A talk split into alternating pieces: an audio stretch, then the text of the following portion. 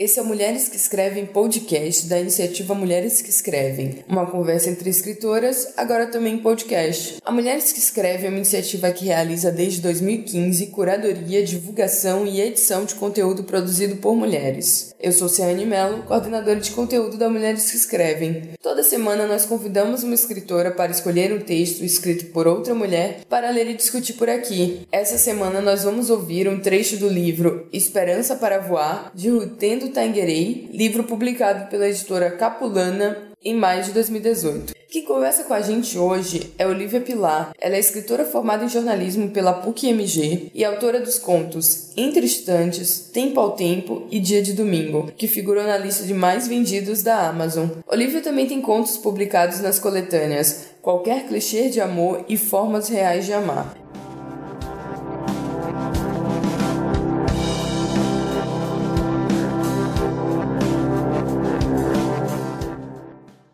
Coração de Chamisso se quebrou em um calafrio. Ela ouvia o percurso jazzístico da Mbira em espirais pelo ar. O pai teria amado Chisson. Ela olhou para a mãe, que estava ao seu lado, abanando o pescoço suado. Ela parecia preocupada. A música continuou tocando, dolorosa e familiar. Quando Chamisso tinha oito anos, o pai tinha insistido que ela aprendesse a tocar. As teclas de metal machucavam as pontas dos dedos quando ela as pressionava uma série de notas confusas que se atropelavam para formar uma discórdia gloriosa.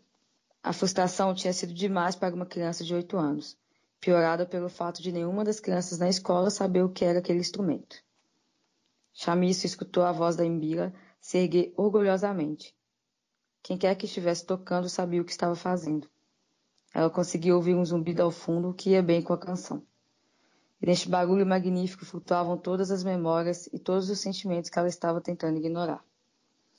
A mãe permanecia a seu lado, tentando decidir para onde elas deviam ir. Chamisso sentia-se anestesiada, olhando para baixo para seus sapatos novos e brilhosos e escutando a música que perturbava o ar. Chamisso, a mãe hesitou. Você está bem?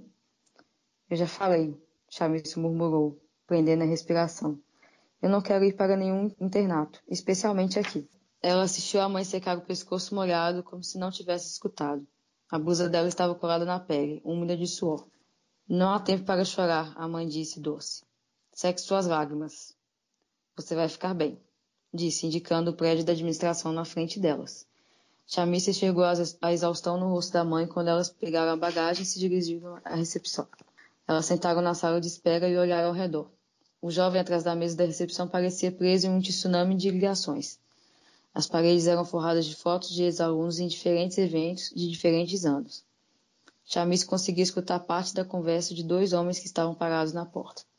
Sim, mas nos mantendo afastados, nós estamos só punindo as crianças, um dos homens disse de forma bastante lenta. Chamisso manteve a cabeça abaixada, concentrando-se nas notas da Embila. Você está começando a parecer aquele jornalista, o outro homem comentou. Jamisso levantou a cabeça. Os homens pareciam ser professores, mas ela mal podia escutar o que diziam. Ela se inclinou para o lado deles. Claro, nós temos que ser espertos agora, o primeiro homem continuou, falando mais alto. Uma bolha de raiva se formou na garganta de Chamisso. Ela tentou se manter calma. Seus ouvidos detectavam a música que estava lentamente se transformando em uma canção. Ela se perguntou se algum dia ela teria tocado desse jeito. As notas cutucavam seu cérebro. O pai costumava dizer que, para ele, este som representava o lar, uma guitarra roubada na natureza. Ela fechou os olhos, memórias apareceram vívidas em sua mente. Os dedos dele dançavam nas pequenas teclas, os lábios deles contraídos, a música rodopiando. Ela prendeu a respiração, com medo de respirar cedo demais e perdeu. Uma voz inesperada a trouxe de volta para o presente. É seu primeiro dia, é? Chamisso abriu os olhos e o secou com as costas da mão. Uma garota estava na sua frente, segurando uma pilha de livros. Seu cabelo encaracolado estava preso firmemente em um coque. Ela parecia estar a caminho da sala dos professores. Recém-chegada ou ano inicial? A garota perguntou. Sou nova, Chamisso murmurou. Mas olha só, parece que temos uma britânica. A garota anunciou. Chamisso rangeu os dentes. A porta da sala dos professores se abriu de repente. Uma professora estava na entrada, bloqueando a visão, como se a sala fosse um destino sagrado que os alunos não podiam ver. Tudo que Chamisso ouvia eram risadas enquanto a professora mandava a garota entrar na sala. Bom, não se preocupe, majestade. Com certeza vai ficar pior. Receio que a rainha não venha aqui tomar chá. A garota disse, tentando imitar o que ela pensava ser um sotaque britânico, antes de seguir a professora para dentro. Chamito se segurou para não ir atrás dela. Ela estava há tão pouco tempo no país e já tinha certeza de que não gostava nem um pouco dele.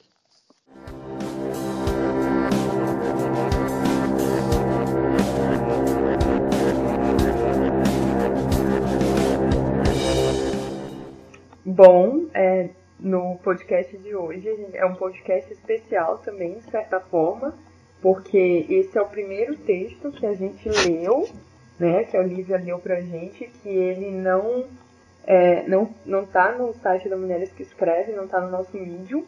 Esse, esse trecho, na verdade, é o primeiro capítulo de um livro que se chama Esperança para Voar, da Rutendo, e eu acho impossível de falar o nome dela, o sobrenome, mas a gente vai colocar na descrição do episódio, então vocês vão saber é, qual é o nome completo da autora. É, e, como eu já falei, né, quem tá aqui, é, quem vai, quem leu e quem vai comentar esse, esse livro, né, com a gente, é a Olivia, Olivia Pilar.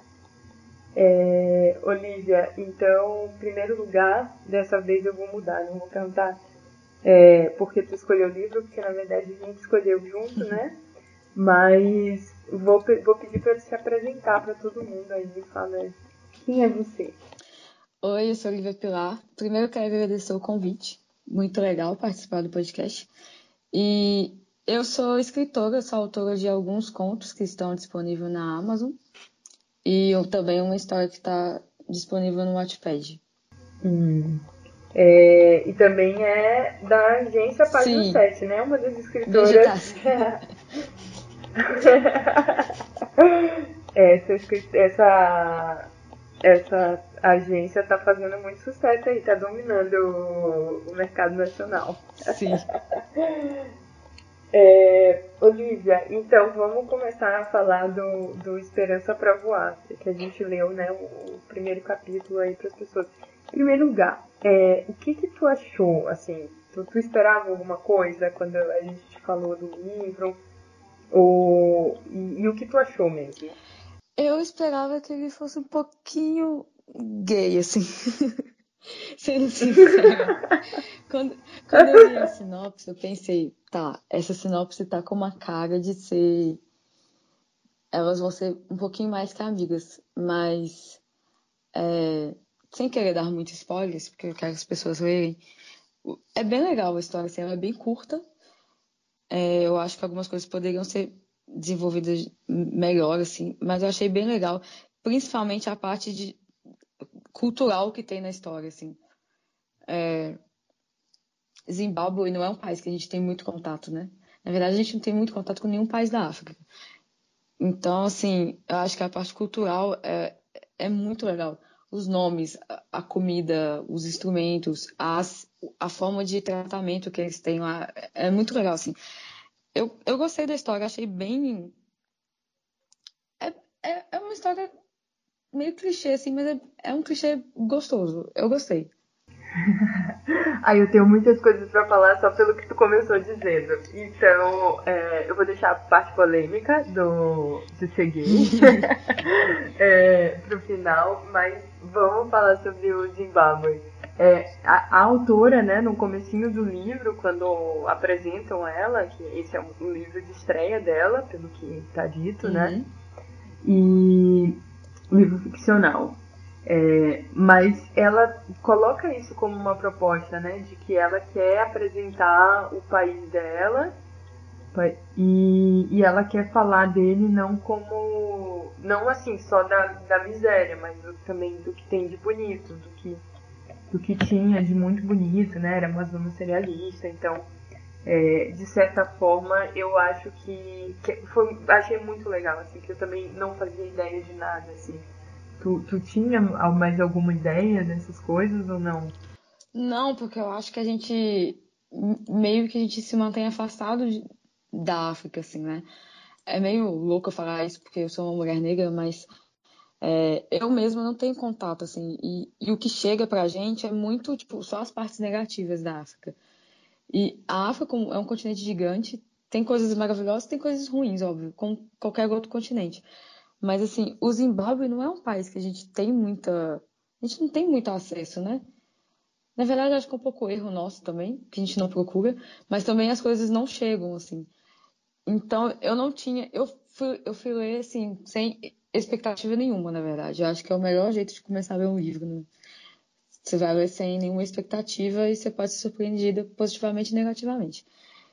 E eu achei muito legal isso. Eu li a carta de apresentação também. E ela fala que ela, o país era uma zona cerealista e aí tudo mudou e que ela ficava muito triste de tudo ter mudado. Então a história meio que passa nessa época de transição, né? Que, que eles estavam vivendo lá.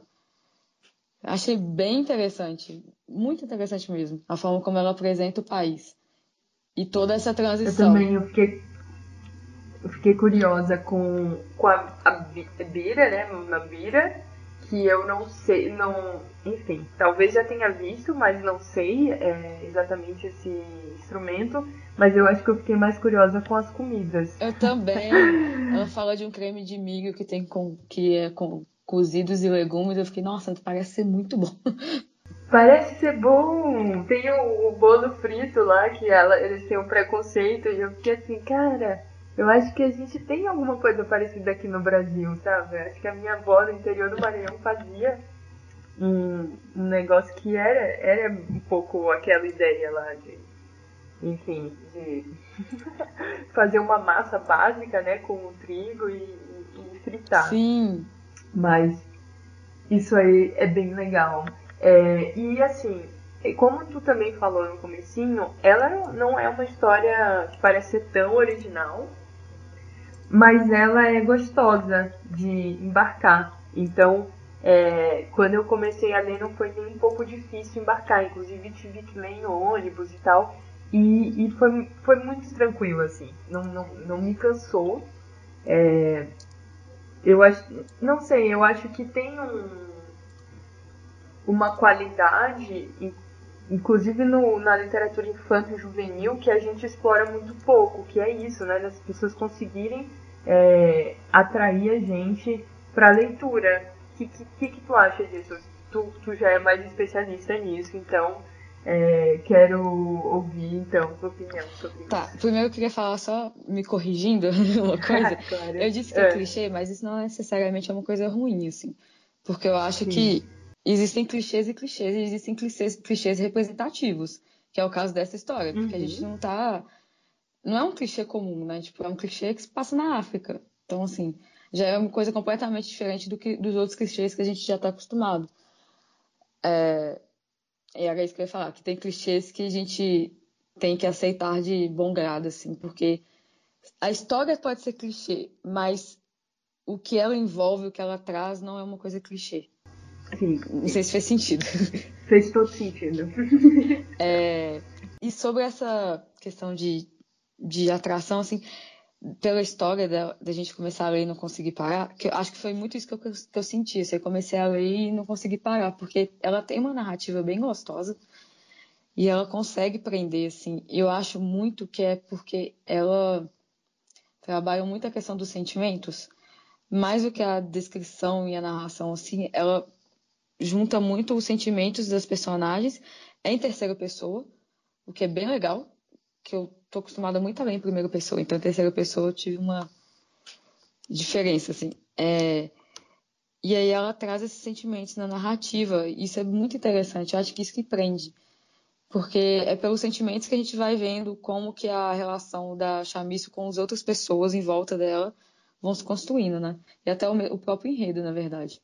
É, uma, uma, uma, coisa que eu achei interessante na, nas personagens, nas né, personagens principais, a Chamizo e a Tânia, é, a gente está abreviando o nome Tânia, porque é também é um nome maior. É Tânia Aradziza, enfim, temos que aprender esses nomes. É, elas duas, elas parecem sempre um, um pouco mais a, mais a Chamizo, mas ela parece muito ao ponto de explodir o tempo Sim. todo. E eu eu achei isso tão, tipo, tão representativo assim do que é ser jovem mesmo, que você sente que vai explodir o tempo todo. Ela tá, tipo, muito tensa, sabe? Claro que com razão, né? Porque ela tá passando por uma situação muito complicada, que talvez a gente, adolescente, não imagine nada daquilo, né? Passar por aquilo. Sim, as duas no caso, né? É verdade, as duas. É, mas é, eu achei, eu achei muito, muito engraçado, assim, essa coisa da, da explosão delas duas, né? Sim, eu acho legal é que elas são. Elas têm personalidades completamente diferentes, né? E jeitos de, de reagir a uma situação completamente diferente, assim. A Chamisso, ela, ela, ela reage de, com raiva e com ódio e querendo explodir o mundo e ela não tenta nem esconder isso. E a Tânia, que também está passando por uma situação difícil, mas a gente entende qual é a situação mais pela metade do livro, assim, é, ela reage de um jeito muito diferente, assim. Ela já vê a esperança da situação, assim. Tipo, ela não deixa de acreditar. E a Chamisso, com 15 anos, ela meio que já deixou de acreditar em tudo é muito louco, assim. E eu acho que o mais legal do livro é isso, que uma, uma puxa a outra. A que acredita acaba trazendo a outra para ter essa esperança, assim, reacendida e essa coisa. Assim, sobre esse negócio delas, delas serem meio a chamisa meio explosiva, isso tá inclusive no trecho que tu leu, né? Tipo, Sim. primeiro capítulo, ela já tá querendo bater numa menina que fez uma piada muito besta sobre Inglaterra, tipo, a rainha da Inglaterra. E aí eu, quando eu fui ler, assim, eu, eu, eu, eu confesso que eu demorei um pouco a, a, aceitar essa personagem, que eu fiquei assim, meu Deus, por que ela tá sempre com tanta raiva, assim, de, de, ela fica com muita raiva rápido, né? Ela explode rápido. Sim, eu acho que a gente tem um pouco de dificuldade de, de gostar, de simpatizar com personagens femininas que não seguem, tipo, essa norma de de, de, reagir bem às situações, assim. Ela, porque ela reage de um jeito totalmente inverso ao que a gente espera de uma protagonista, né? Verdade. Tipo, ela não é uma protagonista que a gente ama. A gente aprende a gostar dela ao longo do livro, assim. Porque de cara você fica, nossa, que menina antipática. Mas aí você vai aprendendo aos poucos que, que ela tem toda a razão de ser assim. Tipo, ela tá reagindo de um. Ela tá reagindo de um jeito totalmente normal com a idade dela, na verdade. Sim. É, eu fiquei lendo e eu confesso que eu não pude deixar de fazer algumas conexões. Hum. E, e, uma das conexões que eu fiz, é, eu talvez te assuste, mas é, foi com Harry Potter. mas é porque, sei lá, eu acho que Harry Potter muito que é um, assim, fundamentou um, um, uma geração, né, de leitores. Uhum. E eu fui, eu faço parte dessa geração. E tem uma coisa que é a coisa do nó na garganta dela, dá uma coisa na garganta. E, eu, e isso tem, tem várias partes do livro, né? Ela sentia esse, esse embrulho na garganta, essa coisa. E eu lembrava sempre quando o Harry tinha aquele solavanco na barriga, ou alguma coisa se mexendo na barriga dele, e, e ele sempre. É, era a descrição do mal-estar dele, era sempre essa coisa física. E eu fiquei assim, cara, talvez essa seja uma algo né, que conecte, é, que, ou que faça, que faça a gente criar esse quadro da, da adolescência ou da juventude, como a gente reage muito fisicamente a algumas coisas. Sim, e ela tem, ela tem uns tiques nervosos, né? Não é só a, a, o, nó da, o nó, nó da garganta também, ela tem aquela questão da coceira, assim, que eu acho que é muito ligada à ansiedade que ela tem em algumas situações. Ao mesmo tempo que ela está se segurando para não bater em alguém, ela também está lidando com aquela ansiedade, assim, da situação. E, e também tentando não mostrar que está sofrendo, porque tudo isso é, tipo, tudo isso é uma reação ao sofrimento que está lá dentro dela. É verdade. E, mas deixa eu te perguntar, quando tu leu, tu, tu associou, tu, tu, criou comparações desse livro com alguma outra coisa, ou com, com outra coisa que já leu? Não, não, engraçado, não. eu, esperava, eu esperava que sim, na verdade, quando eu fui ler, mas não, eu acho que assim, a, essa parte da construção da amizade, assim, é uma coisa que a gente vê em muitos livros, na verdade, ju, juvenis. Mas eu não, eu não pensei em nenhuma conexão, assim. Mas você falando do Harry Potter tem umas semelhanças, né? A, questão da perda, de lidar com luto e tal. É, o Harry, na verdade, ele vai aprender a lidar com o luto quando ele já é adolescente, né? E, é, e, é, e ela tipo, lida com o luto adolescente, mas tipo, logo depois que ele acontece. Mas tem, tem, tem umas coisas parecidas mesmo.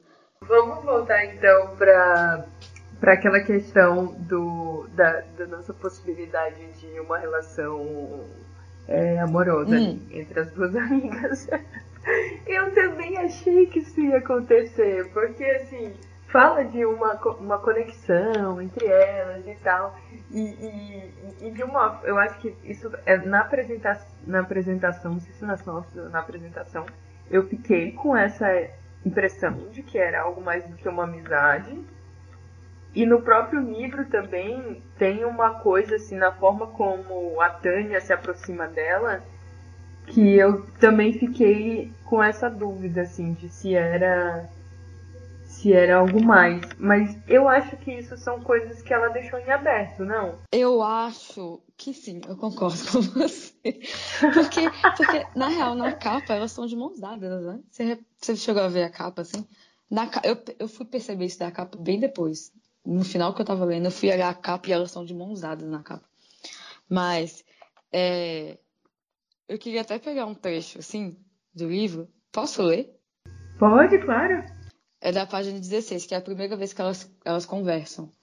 E aí a, a Rutendo vai falar sobre a voz da Tânia, mas pela visão da Chamisso, no caso, né? Aí ela fala assim: ela tinha uma voz delicada, suave como ondulações na água, e um sorriso que se acendia como gasolina. E eu fiquei lendo isso, eu fiquei, gente, essa é uma percepção muito pouco hétero de alguém, sabe? ela tinha uma voz delicada, sabe? No, no, na minha cabeça ficou assim, não, não vai ser só uma amizade. É. é. Mas eu acho que ela deixou muito em aberto pra gente ter essa percepção assim de que poderia acontecer, sim, em outra história, ou além dessa mesma história, ou no fundo dessa história, tipo, por trás disso, dessa narração. Porque, na verdade, é uma, como é uma narração em terceira pessoa, a gente não tá dentro da cabeça dos personagens, né? Então a gente não sabe Sim. realmente, assim. Mas eu achei que ia ter alguma coisa. Fiquei até o último minuto esperando ter. Paciência. É, eu acho que ela. Paciência. Eu acho que ela deixa algumas histórias meio abertas. Tem um amigo delas também. Sim. É... Sim, eu não entendi esse desenvolvimento etnotenda, Isso. eu não, não é, o etnotenda, ele eu, ele aparece assim do nada, né? Tem um, uma uma cena, tem mais uma cena com ele ali que ele tem destaque. E, e só que isso não se fecha, assim. Sim. Fica meio. Fica meio uma coisa meio ambígua, né? Tipo, eu fiquei sem saber se ele estava se aproximando por alguma segunda intenção, se ele é uma boa pessoa mesmo. Assim, eu fiquei meio perdida no final, confesso. Sim. e, mas uma coisa legal que o, o, esse trecho que tu leu me fez pensar é que ela tem poucas descrições nesse livro, né? Sim, ela não tem nenhuma, eu acho. Aliás, ela descreve fisicamente duas pessoas, que eu me lembro. Ela fala de um homem branco e a última e a última professora que ela aparece, ela fala, é uma mulher negra alta. São as únicas descrições que eu consigo me lembrar aqui agora. Eu ia te falar que, é, de certa forma, isso dialoga com aquilo que estava falando do. Tipo, o que clichê não é ruim e que, dependendo do lugar onde está sendo feito, é, ele tem um, um, outro significado. É, eu acho que é muito é, bacana, assim, que percebe que ela não está é, tentando fazer um. Ela está escrevendo infanto juvenil ela sabe o lugar dela, ela sabe quem ela é, mas ela não tá querendo fazer um livro político, Sim. assim, um livro militante, apesar de ser político. É. Ela é. Pode falar. Ah, eu não queria te interromper. não, pode, pode falar. Não, é porque eu acho que a existência desse livro já é, tipo, já é uma política, né? Assim, ela. Sim o livro já é uma política em si, mas eu acho que ela não descreve porque ela sabe que vamos imaginar os personagens como pessoas negras. Porque a gente tem essa ideia de que todo mundo que é da África é, um, é uma pessoa negra, assim. Uhum. Então, então, provavelmente os personagens são negros mesmo, e isso é, é meio que uma resposta, eu acho que é meio que uma resposta para os livros assim dos Estados Unidos, da Europa, que a gente só lê os personagens como brancos, né? Eles também não se descrevem. Sim. Os autores brancos não costumam descrever personagens brancos, porque é a norma. Então eu acho que ela fez isso. Tipo, ela não descreveu porque para ela é a norma. A norma é essa, que é muito legal. Exatamente. Eu também acho. Isso daí eu achei incrível. Eu, eu, eu fiquei em dúvida se teria essa marcação, né? Se, se ela descreveria, tipo, mais fisicamente as pessoas, ou falaria de cor de pele, ou falaria de cabelo. Ela até fala de cabelo um pouco mais. Sim. Mas ela nunca, é, tipo, especifica, tipo, Black Power e tal. Tanto que ela fala ali, ah, o cabelo dela tava preso num coque. A gente sabe que a pessoa usa um coque, mas a gente não sabe, assim, não, não tem muita ideia de, de enfim, de, de, como é essa pessoa. Sim. A gente só sabe do penteado. Eu acho que uma, uma hora ela fala cabelo crespo curtinho, mas é a única vez que ela menciona a palavra crespo, assim, no livro, eu acho. Que foi quando eu fiquei, nossa, ela falou, finalmente. Mas pra ti, é, é, nesses casos, é melhor, tipo, nesse caso do cabelo aí que tu falou, finalmente ela falou, era melhor falar ou não? Eu, eu particularmente, gosto de descrições, assim. Eu acho que, mesmo que, pra mim, é bem claro que as personagens são negras, provavelmente elas têm cabelo crespo, que algumas usam tranças, outras não. Mas eu acho que para outras pessoas que sempre leem os livros com, com personagens brancos, essas descrições acabam sem, sendo importantes, assim. Sim. Porque para a pessoa saber, tipo, não é, não é uma pessoa branca que está sendo escrita ali. Mas eu falei finalmente porque eu fiquei surpresa dela ter descrito, na verdade. Porque eu achei que ela ia terminar o livro sem escrever nada. Nenhum físico. É. Eu, eu, eu, eu, eu, na verdade, estou falando assim, concordo contigo, mas agora eu estava falando, não, acho legal também ela não descrever tão claramente. Mas assim, aos dois lados, né? Dependendo é, do, é do, do, da proposta e do lugar, a gente tem que. Tipo, não tem resposta certa. Eu acho que é sempre bom descrever, mas uhum. é, se você tiver o público certo, as pessoas vão saber o que elas estão lendo, assim. Eu acho. Mas eu acho importante olhando pela visão do Brasil, eu acho que é importante descrever. É, concordo contigo. Eu já fui essa leitora, é, é, essa leitora que acha que, tipo, não, não tem descrição, é, é branco. Eu acho que eu comecei a perceber que não era assim quando eu fui ler o Americaná. Aí eu. Ah, que tipo, livro. né? E, e, e, tá aí, ele, esse livro também me fez pensar no, no americano, americana, americano, enfim. É, eu fiquei, fiquei porque a, a, a Chimamanda ela também tem uma linguagem muito leve assim e gostosa é, e eu acho que ela também tinha, tem uma proposta assim de, de assim eu quero ser vida né quero ser vida escrevendo o que eu quiser eu não tenho que ficar restrita a um lugar, a um gênero e a uma temática. É, mesmo com um livro super político, é um, é um romance também, é, um romance romântico, né, nesse sentido. E, Sim. E aí eu, enfim, ai, eu, gosto muito de, dessas coisas, assim, de, de pensar, é, pensar elas fazendo isso, né? Que é uma coisa que a Rutendo tá, tá se propondo. Ela queria escrever é, um infanto juvenil clássico, pelo visto. Sim. É, eu acho que ela quis escrever um infanto juvenil como vários outros que existem, mas na visão dela, assim, que é uma visão completamente diferente, né? E aí, por si só, já, já vira um livro muito diferente. Porque a gente, a gente tem. A gente não tem acesso a esse tipo de livro, assim. Óbvio que se a gente procurar, a gente vai ter acesso, mas a verdade é que falta um pouco de iniciativa própria também. Mas eu acho que é isso, assim. É, as duas têm escritas bem diferentes, né? A Chimamanda é bem crítica, bem, sei lá, acho que a, a escrita dela é muito mais, é mais incisiva, assim.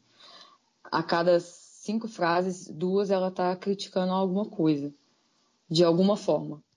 Mas eu acho que a Rutendo ela, ela fez um, um infanto juvenil muito gostoso de ler, que ele é político porque ele de certa forma ele fala sobre ele fala sobre corrupção de, de um certo jeito, ele fala sobre racismo porque no começo ela cita as amigas é, as amigas britânicas dela, fala, ah, você vai você vai para África e lá é igual Tarzan, tipo, isso é racismo, né? claramente. Mas, mas é de um jeito leve, né? Assim, é, de um, é um jeito bem diferente de, de, da, do que a Chimamanda escreve. Acho que é um jeito bem leve, assim. Ela não quis fazer disso o tema do livro, mas ela cita porque faz parte des, da vida dos personagens, provavelmente foi, fez parte da vida dela. Sim. E de certa forma, assim, por mais que a gente esteja falando que ela tenta escrever um, um infanto juvenil com algumas coisas que até tem outros, por exemplo, é a questão do. Eu vou, vou dar spoiler, gente, desculpa, a questão do câncer, né? Um adolescente é, enfrentando um, um, câncer. Isso a gente encontra aí em outras histórias, né? A culpa é das estrelas. é, mas é, eu acho que de certa forma ela consegue fazer isso que tu tá falando, que é colocar um pouco da visão dela, assim, porque tem tem coisas ali que, que a gente percebe que é muito localizado, sabe? Um, um, um tipo de problema. Aquele problema com racionamento, com Sim. seca. E, e, a vida toda das personagens, ela, ela, a vida desses personagens acabam girando em torno dessa questão da, do racionamento e da crise que o país está, né? É. Tudo, tu, vários, vários enredos, assim, várias cenas, elas acontecem de certa forma por, por culpa desse, desse racionamento, assim. É verdade. Por exemplo, algumas, algumas tensões que acontecem, é, sei lá, ela na fila lá para comprar para comprar pão, aí ela descobre que ela tá na fila errada. E aí ela chega com a batatinha e, e vê uma cena que ela não queria ver, assim. São várias tensões causadas pela, por, essa crise que está no país, assim. Que, que não é uma coisa que a gente vê em, Acho que esse é o diferencial. Não é uma coisa que a gente vê em outros livros. Sim. E eu acho que também tem uma, uma justiça muito grande ali na forma como ela vai descrever a mãe dela, né? Que a mãe dela, é, enfim, durante boa parte da vida delas foi a esposa de um jornalista. Com certeza era uma mulher que estava acostumada com, com outro tipo de vida e até com outro círculo, outro tipo de tratamento, e ela se vê na, na, lá, né, nesse, nesse período de caos, e, e ela tendo que fazer serviço doméstico. E aí ela vai falar da mãe dela, da mão da mãe dela, isso aí. Sim. Eu acho bem. Assim, poucas pessoas podem falar assim, né, desse, desse tipo de coisa. Eu gosto como as mulheres são protagonistas nesse livro, assim, tipo, não só as, as duas meninas que são as protagonistas mesmo, mas as outras mulheres, assim. A mãe, as mães das duas, Sim. E a própria avó, assim. É. Eu gosto muito dessa parte dessa construção de, do relacionamento das pessoas que estão em volta. Porque apesar do pai dela ser muito presente, tipo, o pai dela, na verdade, é o que puxa todo o enredo. Eu acho que a mãe teve um papel muito importante no resto. É, tem um momento de virada, né? Que, que ela tá pensando no pai, no pai, ela passa o livro todo pensando no pai. Sim. E aí tem um momento que ela olha pra mãe dela e ela fala: ela tá sempre do meu lado. Sim. E aí tá a mãe e a avó. Sim. Essa parte. Putz, eu acho que foi a minha preferida. Nossa, essa cena é muito bonita, mesmo. Eu acho que é quando ela percebe, tipo, tá, meu pai foi importante, mas e as pessoas que ficaram, né? Elas também são importantes e elas também merecem minha compaixão, assim. Nossa, essa cena é muito bonita. Olivia, e o que, tu me diria desse livro, assim, é para apresentar para as pessoas, eu vou te pedir para fazer esse trabalho difícil. é o que, que, tu falaria da escrita dela, assim, num, num termo mais formal, assim, o que, que, tu, o que, que te chama atenção ou, ou, sei lá, não sei, qualquer coisa. Uh, eu acho que o que me chama atenção na escrita dela é que é uma escrita leve, ela, ao mesmo tempo, ela é densa no sentido de que ela traz uma carga emocional muito grande. Assim, você tá, você tá lendo qualquer trecho do livro e, e tá fluindo a escrita, tá, a leitura tá indo. Só que, ao mesmo tempo, você tá recebendo uma carga emocional das personagens que você não imaginaria que, está, que estaria recebendo, assim. Você começa a ler achando, nossa, é um livro ok, bobinho. Do nada, ele tem umas reviravoltas que você fica, o que que tá acontecendo? Por que, que essa menina de 15 anos tá tendo que sofrer tanto, sabe? É, é verdade. Eu fico. Uma, uma coisa, vou falar uma coisa que me incomodou. Hum. É, uma coisa que me incomodou é, é que ela repete algumas coisas, né? Tipo, que faz sentido é, ela repetir, mas que, que na hora eu ficava assim, ah, não, tira isso, tipo, Esperança para Voar, que é o, o título do nosso livro, né? E ela repete na história isso. É, e aí eu fico meio assim, ai não, tipo, porque tal, talvez nessa tradução ou em alguns pontos parece muito. Ah, parece muito uma frase de efeito, hum. mas é, enfim, tirando essas coisas, tirando não, com isso, né, que eu acho que é o mais surpreendente, eu não consigo parar de ler o livro.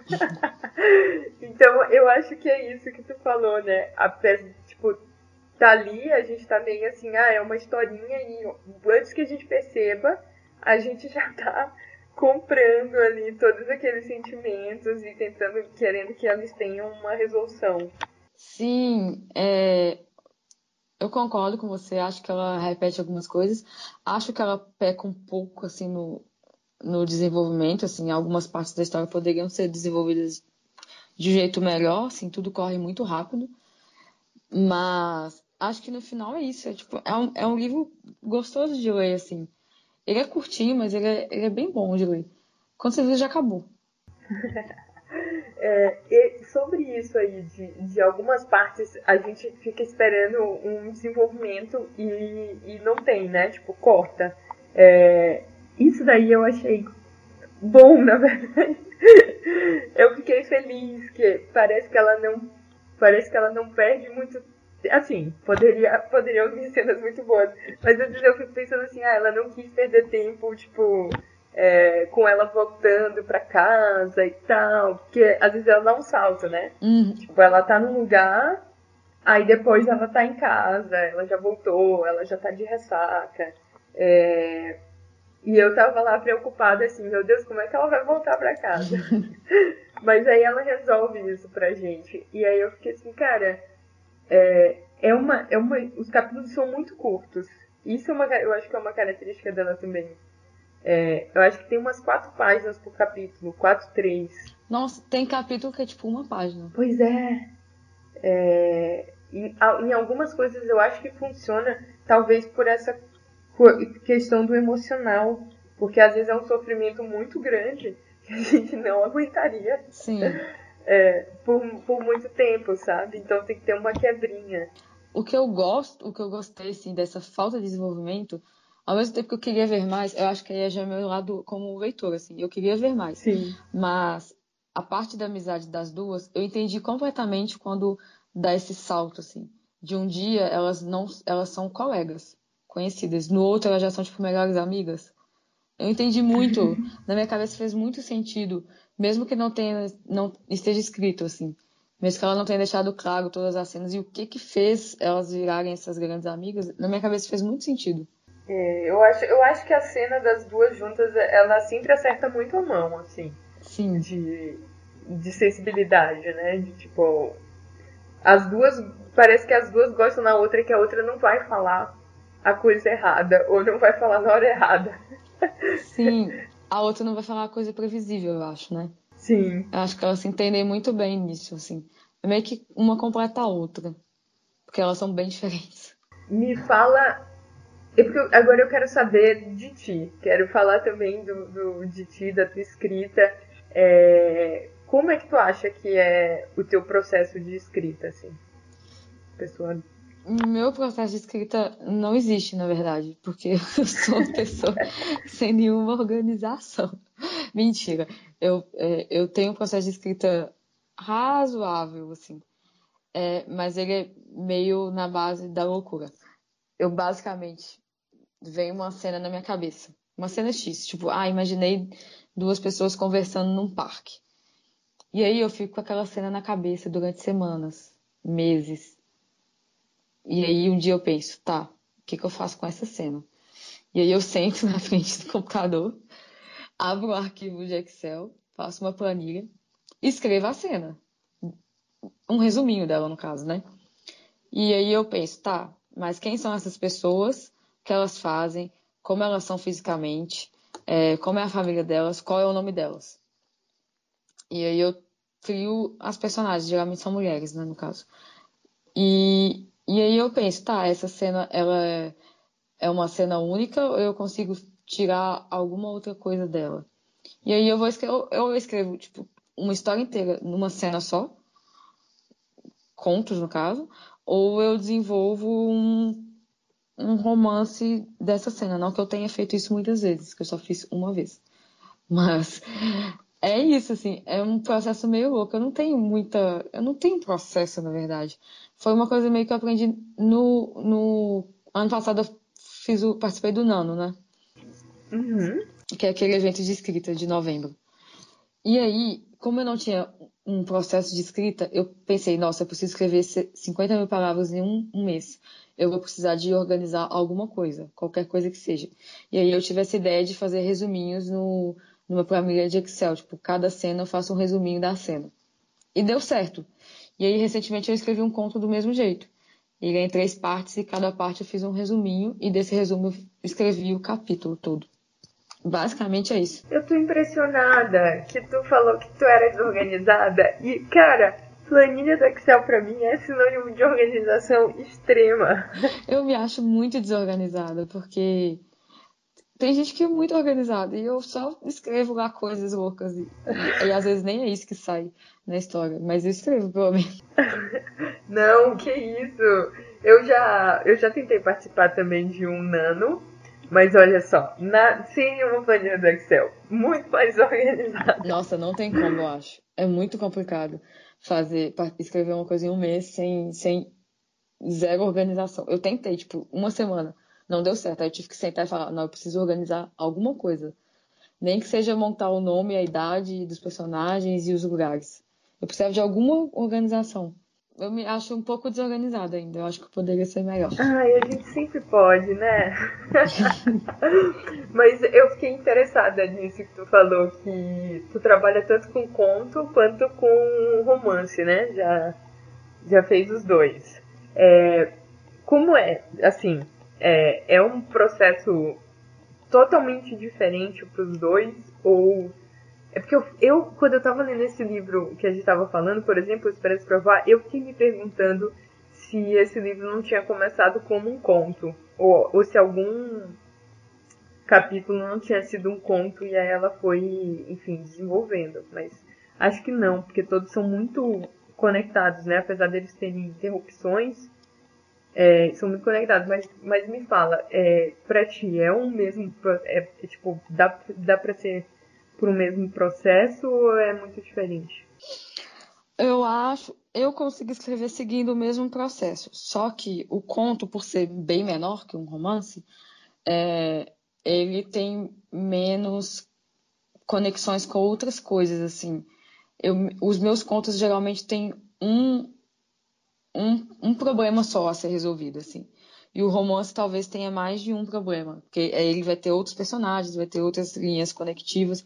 E o conto geralmente, por exemplo, o, três do, dos meus contos, aliás, todos os meus contos basicamente são duas pessoas. E só isso.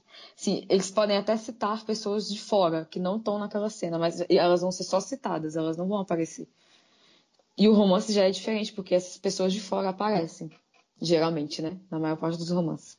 Então, é um processo bem diferente, assim. Foi uma... Escrever um romance foi uma coisa muito diferente, assim, para mim, que eu tinha escrito três contos. E, tava, e tô escrevendo uma história no Wattpad que é muito diferente, porque eu escrevo pausadamente, não é seguido, assim. Eu fico, sei lá, seis meses sem escrever um capítulo. E escrever um romance um mês é muito louco. Muito louco, mas, mas saiu eu tentei fazer esse nano e eu, fiz ano passado também. Foi ano passado que tu fez? Foi, ano passado. É, mas eu não consegui 50 mil, mas assim, eu, eu fui mirando em 30 mil. Eu já, já comecei assim falando. Não, 50 mil tá fora de cogitação para mim. Vamos de 30 mil pelo menos. Eu acho que o que me motivou foi que eu tenho mais duas histórias paradas que dariam romances bons e eu parei as histórias.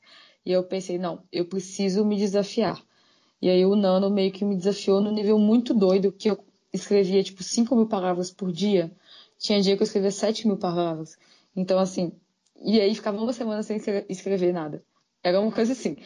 É, eu acho que eu precisava muito, eu precisava muito vencer essa coisa de tipo não conseguir terminar um romance. Porque o conto, para mim, é muito fácil de escrever. Tipo, não, não é que é fácil, é que eu tenho uma facilidade de escrever o conto que eu achava que eu não tinha com romance. E continuo achando que eu não tenho com romance. Mas escrever essa história meio que me mostrou que eu posso, assim, eu consigo. Não sei se tá boa, mas escrevi. e o que, como é que as pessoas que ficaram, ficaram interessadas podem ter acesso a essa história? Essa história está com Thaisa Reis no momento. ela, vai, ela vai ler e aí, se tiver boa, a gente segue com o planejamento dessa história. Se não tiver, aí eu parto para outra. E é isso. Entendi. É isso aí. É, poxa, eu já, já, achei que a gente ia fazer mexendo no livro pra sair.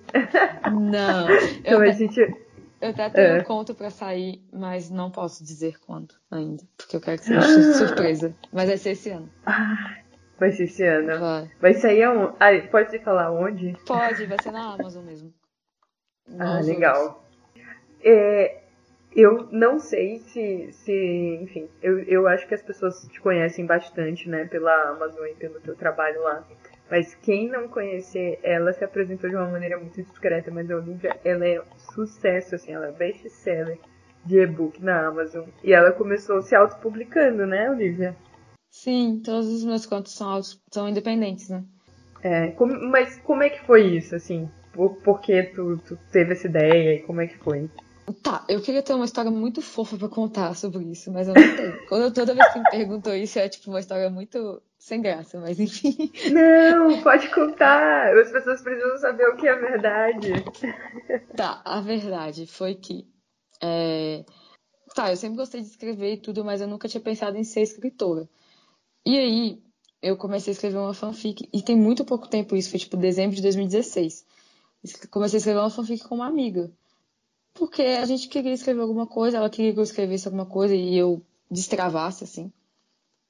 E tá, começamos a escrever. E aí, ok, fui gostando e tudo. E aí, em março de 2017, apareceu um concurso de contos para escritores negros. E eram contos curtinhos, assim, era tipo 3 mil palavras. Não, era no máximo 5 páginas. E eu pensei, nossa, eu vou participar, acho que eu consigo. E aí eu escrevi meu primeiro conto que é dia de domingo, que no caso foi o último conto que eu publiquei. Mas tem uma explicação. Aí eu escrevi esse conto, mandei pro concurso. E tá, ok. Esqueci desse conto. Chegou abril, eu tive uma outra ideia para um outro conto. E falei, vou tentar. E aí eu escrevi mais cinco páginas, que é Entre Estantes, que foi o primeiro conto que eu publiquei. Essa minha amiga leu o conto, achou muito legal e falou, vamos publicar. Eu falei, tá, você acha que é bom assim para publicar? Vamos publicar. E aí eu publiquei na Amazon. Logo depois veio Tempo ao Tempo. E Dia de Domingo, que foi o meu primeiro conto escrito, foi, é na verdade, meu último conto publicado. Porque eu esperei sair o resultado do concurso para poder publicar. E é isso a minha história. Tipo, não tem nada demais. É basicamente a realidade de uma escritora. claro que tem, pô. O demais disso aí é, tipo, tu ter tomado a iniciativa de, de publicar. Sim, sim. Isso foi uma coisa, tipo, de vencer muito meu medo, assim. Não é medo a palavra, mas é uma coisa que eu tenho muito ainda, pra ser sincero, que é, tipo, vencer essa insegurança. Acho que vencer a insegurança é o primeiro passo. E acreditar que alguém vai querer ler, assim. Sempre tem que, alguém querendo ler. Sim.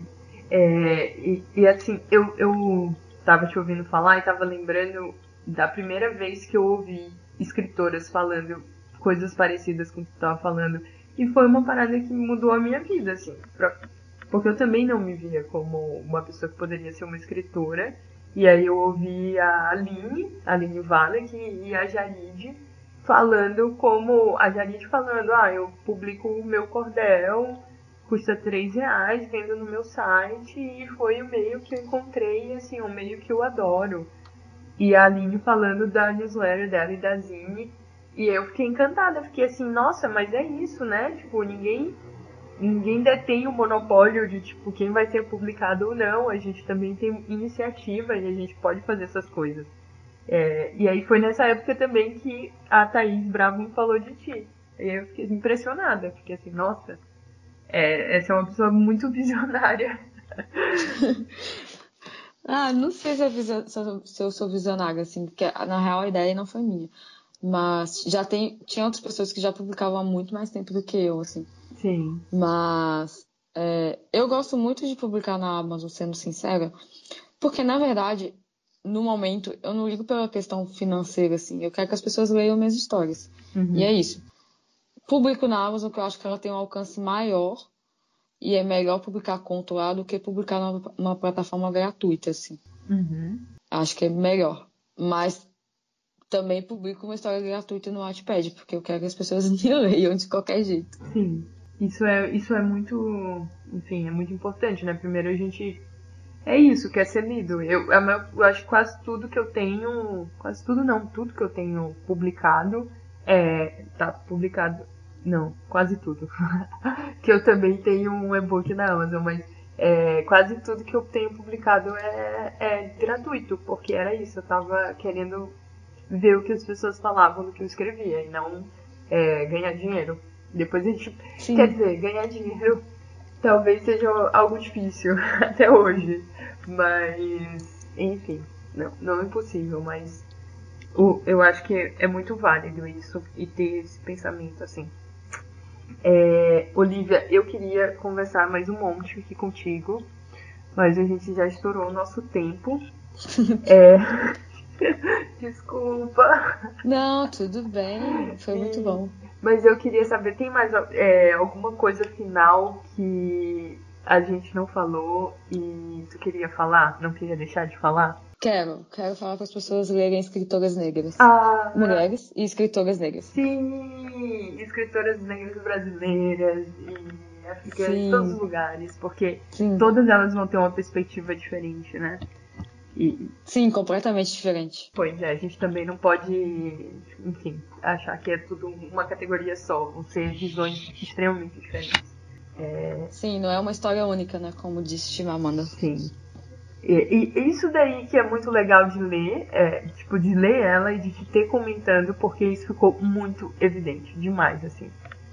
É, enfim, eu queria te agradecer por ter lido, né, ter topado esse desafio agradecer a Capulana, que, que promoveu, né, que permitiu que a gente conseguisse fazer isso. É, e, e, a Capulana também por estar tá publicando e editando essa escritora, a Rutendo. É, enfim, acho que eu aprendi muito lendo e é, acho que é uma, uma quebra de preconceito também. Preconceito não, porque eu gosto de infância juvenil, mas fazia tanto tempo que eu não lia é, que foi muito bom, assim, dar um, um stop em algumas leituras e, e, e poder mergulhar é, em Esperança para Voar. E deixa eu ver, mais alguma coisa? Não, só queria agradecer o convite. É, foi muito legal participar do podcast, foi mais legal ainda ter a oportunidade de ler o livro de uma escritora africana, negra, uma mulher jovem, assim, que está escrevendo juvenil. Então, muito obrigada pelo convite e pelo espaço. Nada, a gente que agradece. então, vamos mandar beijo para todo mundo. Beijo, galera. Sigam a Olivia, acompanhem ela. beijo, gente. Até mais. Até.